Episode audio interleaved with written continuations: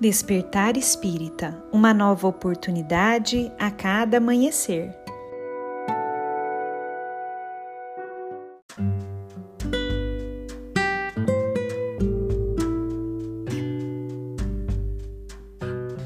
Bom dia, amigos queridos. Aqui quem fala é a Lívia.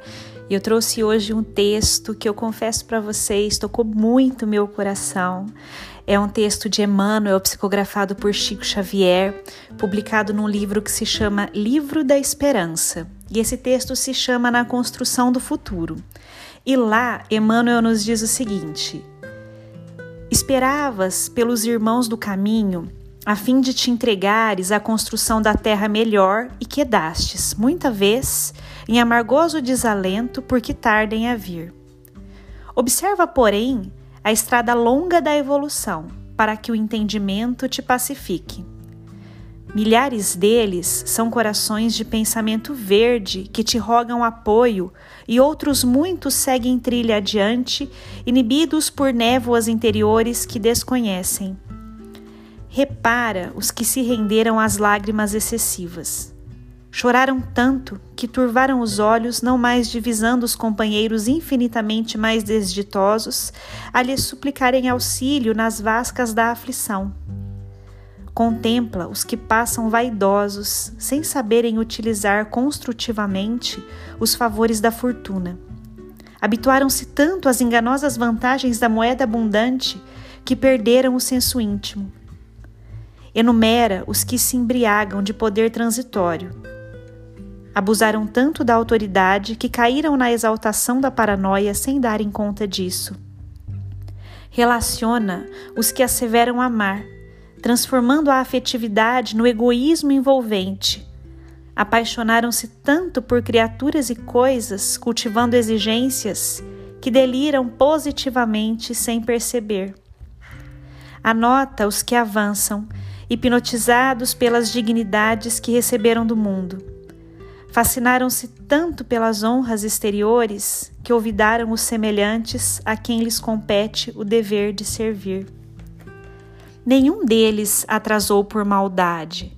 Foram vítimas da ilusão que frequentemente se agiganta qual imenso nevoeiro na periferia da vida, mas regressarão depois à verdade triunfante para atenderem às tarefas que realizas. Para todos eles que ainda não conseguiram chegar à grande renovação, é compreensível o adiamento do trabalho a fazer. Entretanto, nada nos justificará desânimo ou deserção na obra do Cristo, porque, embora estejamos consideravelmente distantes da sublimação necessária, transportamos conosco o raciocínio lúcido e libertado no sustento da fé. Amigos, que texto grandioso que Emmanuel nos traz.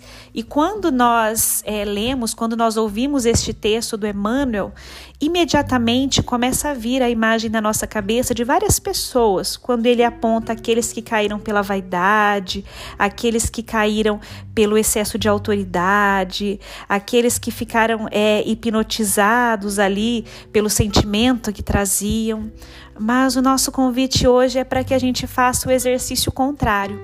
Embora muitas vezes a gente comece a enxergar e querer apontar pessoas que caíram nesses desajustes, o convite é para que a gente possa olhar para dentro do nosso coração hoje e enxergar quantas e quantas vezes nós também não caímos nessas ilusões que fazem nós nos supormos diferentes daquilo que nós precisaríamos ser para trilhar melhor aquele caminho.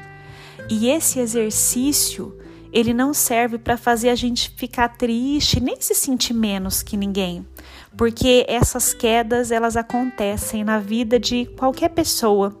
Mas esse exercício ele serve para que a gente consiga se enxergar um pouquinho melhor, propondo uma renovação para a nossa vida, para que a gente possa realinhar os caminhos que nós escolhemos, melhorando ainda mais a nossa capacidade aí de discernimento, para que possamos fazer mais avanços aí na nossa evolução interior, né, no nosso crescimento pessoal. E reforçando aí o que Emmanuel fala no finalzinho do texto, em que ele fala para gente que nada vai justificar o desânimo ou a deserção na obra do Cristo, que todos nós erramos sim, que é importante nós reconhecermos os nossos erros para nos melhorarmos, para fazermos diferentes, diferente daquilo que nós fazíamos, né? Mas que nem por isso devemos desanimar, que devemos sim tomarmos aí nossas forças, nosso ânimo e seguir cada vez mais adiante, buscando sermos pessoas melhores, buscamos, buscando sermos mais atuantes na obra aí que Cristo convida a todos para que possamos melhorar o mundo em que nós vivemos. Um grande abraço a todos e nos vemos na próxima reflexão.